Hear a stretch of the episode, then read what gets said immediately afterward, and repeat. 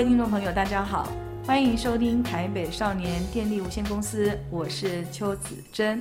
啊，我们今天非常高兴啊，邀请到我们台大精神部主治医师简义林简医师上节目来跟我们谈一谈我们有关于少年的一些情绪上的问题哈。那我们欢迎简医师，简医师好，大家好，各位听众朋友大家好。好，简医师哈，他在台大精神部啊，这个青少年的门诊哈，有相当多的经验，是不是请简医师跟我们谈一下说，如果青少年要去那个医院就诊的时候，是不是有跟成人有一些区别？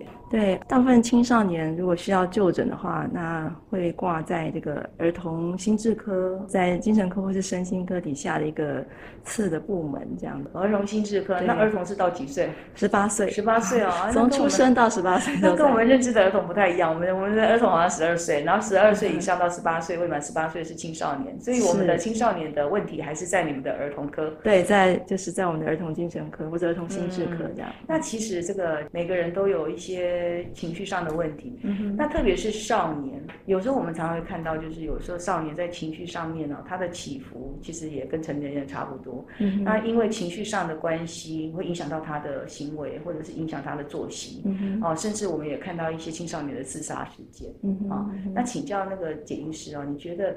少年会发生情绪问题的类型大概是什么样子？嗯，其实少年，呃，我很同意刚刚队长讲的，少年跟成人一样都有情绪起伏的这些状况，其尤其在青少年阶段，甚至他起伏是比成人更大的。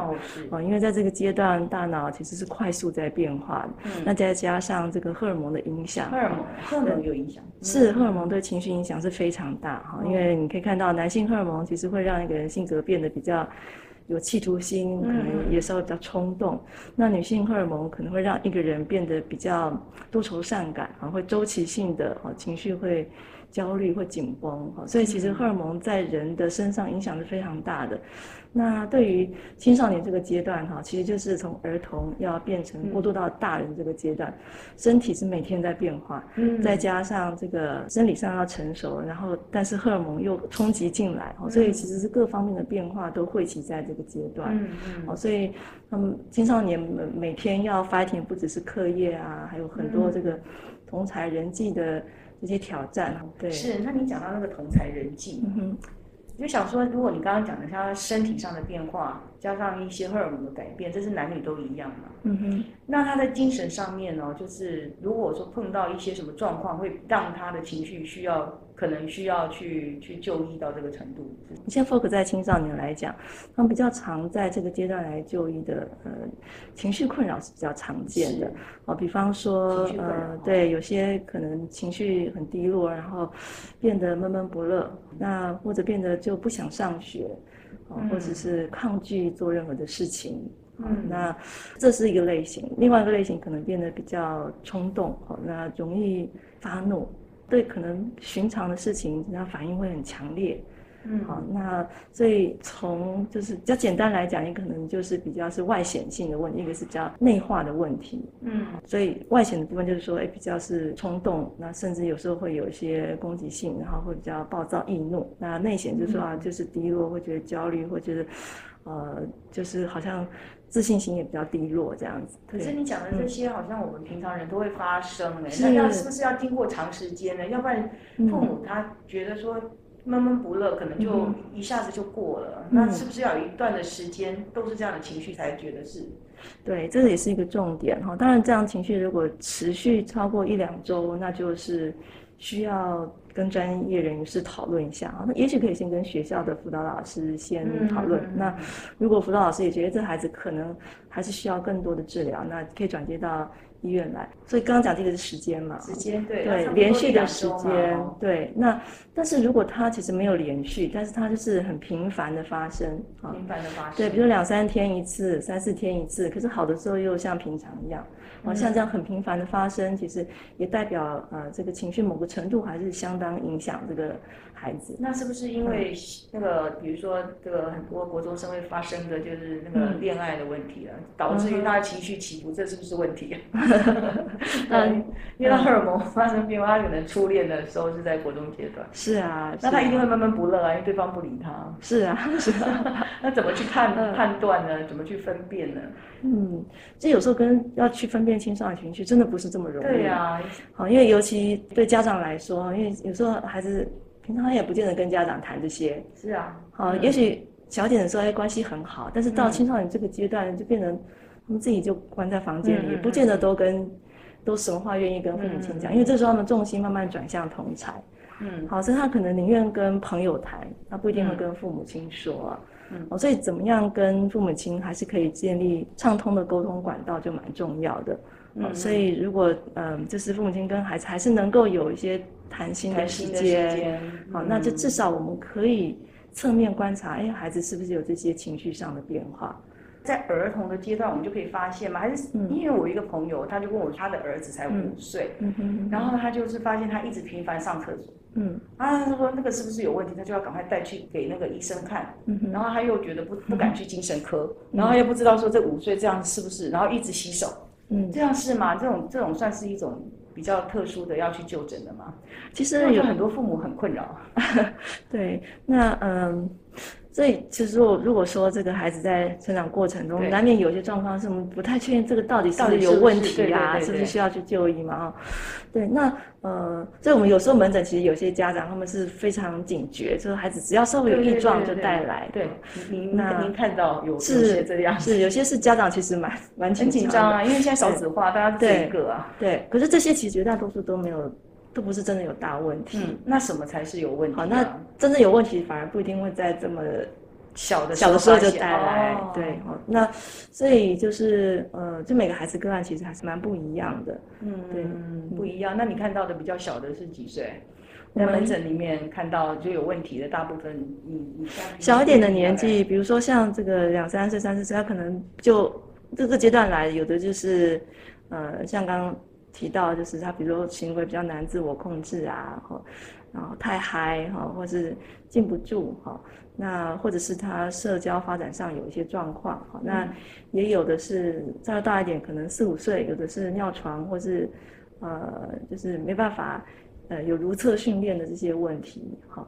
睡眠的问题等等哈，这是在学龄前的阶段。学龄前。对，那在这个呃小学期间哈，呃最常见的大概就是注意力不能集中哈，或者说孩子有一些过动冲动的问题，或者是说就是人际关系的问题。嗯。对，那再大一点，比如说准备要进入青春期这个阶段哈，就开始有一些是忧郁、焦虑的孩子会带来哈，嗯，比如说就是。上学很紧张，哈，跟人讲话就很紧张，哈，那呃，就是甚至紧张到他不敢去学校，好，那呃，会在这个中学的阶段，哈，可能会来到诊间这样，哎，那也是在中学阶段，组就陆陆续续就会有一些比较呃大的情绪困扰，比如说有些年轻女孩子她可能情绪很低落，又没办法跟别人开口讲，啊，那可能自己。以泪洗面，或者就是会有些自伤的行为等等，啊，这个是在中学阶段会看到的一些情形。哎，那会带去诊间就诊的父母，应该是会比较注意孩子的。我们现在比较担心的是说，呃，可能父母都没有很忙，所以也没有什么谈心的时间，他不太会了解情绪上的问题。嗯哼。那你看在学校啊，学校的表现跟他家庭的表现会不会不一样？学校老师有没有办法可以提早发现这个孩子其实是需要去就医的？嗯。国中阶段哈，有些导师其实还蛮用心在了解孩子的状况哈，嗯嗯嗯，那其实就有机会早一点发现孩子有一些异状。嗯，好，那。但是在高中之后，需要靠孩子的同才或者他自己主动去辅导室求助。那你看那个行为上的冲动，你刚刚有提到，医生有提到说有一种外显的，就是比较冲动；内显、嗯、的可能就情绪上有点闷闷不乐。嗯，那你看我们正好现在哈聚众斗殴的小孩蛮多的那种，嗯、就是他就一群人，然后就去打架闹事，嗯、然后跟着大人就去、嗯、去打架闹事。嗯、那这些孩子在情绪上面会不会有一些问题？嗯、就是说。他可能就是冲动，或者是他情绪有一点障碍了，所以、嗯、他才会去做违法的事情。嗯哼，你觉得有关联吗？其实冲动的孩子不一定都会有犯罪的行为，那但是犯罪的孩子里面的确有蛮多，其实他是有合并这一类型的困扰，嗯、包括说就是，呃，他可能不会先思考到后果。好，那朋友找了，或者是说大哥叫了，就直接去。去而且这个阶段通常他们会比较不顾后面可能会产生什么其他的问题，反而更重视朋友之间的义气。嗯，所以很多其他犯罪他根本是没有想过会给自己惹上麻烦。嗯、对，那所以其实蛮多孩子他们本身是有，呃，比如说可能有一些冲动过动的特质，或者说有一些学习障碍，哦，所以他们也比较难在学业上得到成就感。好，那也许就会朝向其他方向去发展，这样。因为其实台湾在嗯教育界，其实目前也许价值还是比较单一，就是念书嘛。可是其实有些孩子他是别的方面的天分，我们没有去鼓励他发挥别的方面的天分，好像他。他没有办法去发挥他的，比如说他的敏捷、他的快速啊，那在学校里没有办法被肯定嘛。可是，在其他地方有人去接纳他这样的特质，他们就容易被带往其他的方向去。所以你在门诊里面有看过他没有受到重视，所以他会有一些情情绪上的问题来就诊的。那您看过的青少年就诊最多的是忧郁啊，还是焦虑，还是躁郁？我刚才精神还有很多种方面。最多的是青少年哦，我我我的整间大概比较多的还是忧郁跟焦虑为主。嗯，好，那忧郁跟焦虑有什么不一样吗？哦，忧郁的话，它通常指的是情绪上是比较低落的。嗯，好，那呃变得闷闷不乐，什么事都不太想做，或者说是小事情也很容易生气，他自己也不知道为什么，但是就是莫名的就是想生气。青少年的忧郁常常是以易怒来表现哦，跟大人不太一样。对，大人会告诉你啊，我心情很不好。不好，对。对，可是青少年不不太会讲心情不好，他就是烦，他就是说我就是很烦。哦，对对对。那个那个小孩子常常回家跟我说：“你不要烦我。”对，我小孩也这样说。他的那个烦的那个动作，就是有一点可能有一点忧郁的前兆。是，好。所以也也许家长会以为说啊，他就是青少年，就是脾气不好。其实不是，有时候这个孩子真的就是忧郁了啊，但是他不会告诉你我很忧郁。哦，他真的不知道是忧郁，他就用这个烦啊、生气、容易生气的这样来表现。是，是，那这一点跟焦虑还是不太一样。焦虑的青少年通常就是，你可以感觉到他他很紧张、怯生生的，然后很怕讲错话，很怕别人看他，哦，那很怕做不好，很怕做错，哦，所以他是、嗯、是比较这种害怕、很很紧张的这种。那躁郁又是又是又是什么类型？青少年常见有吗？躁郁在青少年有。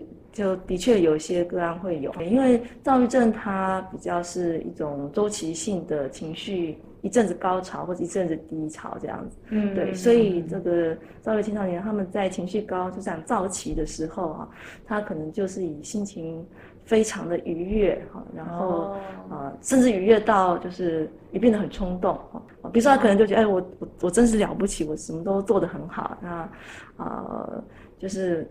哎，其实我们很多青少年，他如果再有这种躁起状态，他有时候会觉得会妄想自己就是我就是警察，我就是在道路上我就是要主持公道。可是他可能跟人家打架，他认为他自己是主持公道啊，但事实上打架也许是不被允许的。嗯，对对。好，那躁郁就是有分躁症跟郁症。对，躁期。所以你讲的那个反复，就是有时候躁，有时候郁，啊，有时候低落，有时候高。对。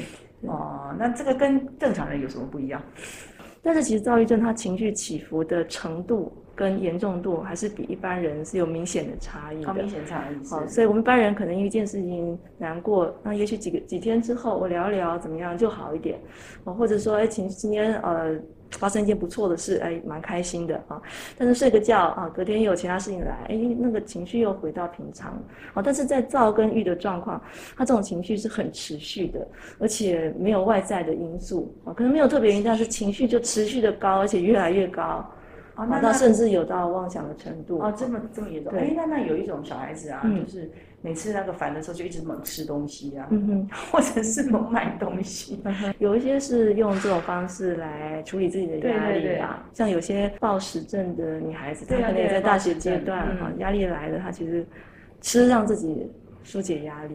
嗯，好，那或者购物，好，购物让自己疏解压力，这样子。嗯，好，那再来就是说，我们去就医之后，我们辅导的案子里面，我们的孩子不喜欢吃药啊，觉得吃药的副作用很大。嗯、那这个药物对他孩子来讲，是是不是有沉重的负担呢？因为就是很多个案就是就不吃药，因为他就是觉得说他不需要。嗯、第一个是他不需要药，第二个是觉得吃药的很不舒服。那在精神科的用药里面，是不是有这种要怎么跟家长讲，或者是跟孩子讲？是，这都是很重要的问题哈。那其实对于儿童青少年的药物治疗，我们通常都会格外谨慎。好，我们其实不会在一两次问诊之后就马上给药啊，因为我们其实在孩子的药治疗有一个最重要的原则就是。最低剂量，然后最慢的调整哈。那呃原因是因为我们不希望在孩子生长发育阶段哈就太快的考虑太快给药或者给太强的药。哦，所以第一个就是在给药的过程，我们其实会很谨慎的去考虑。那这中间其实很重要的是也是跟孩子讨论。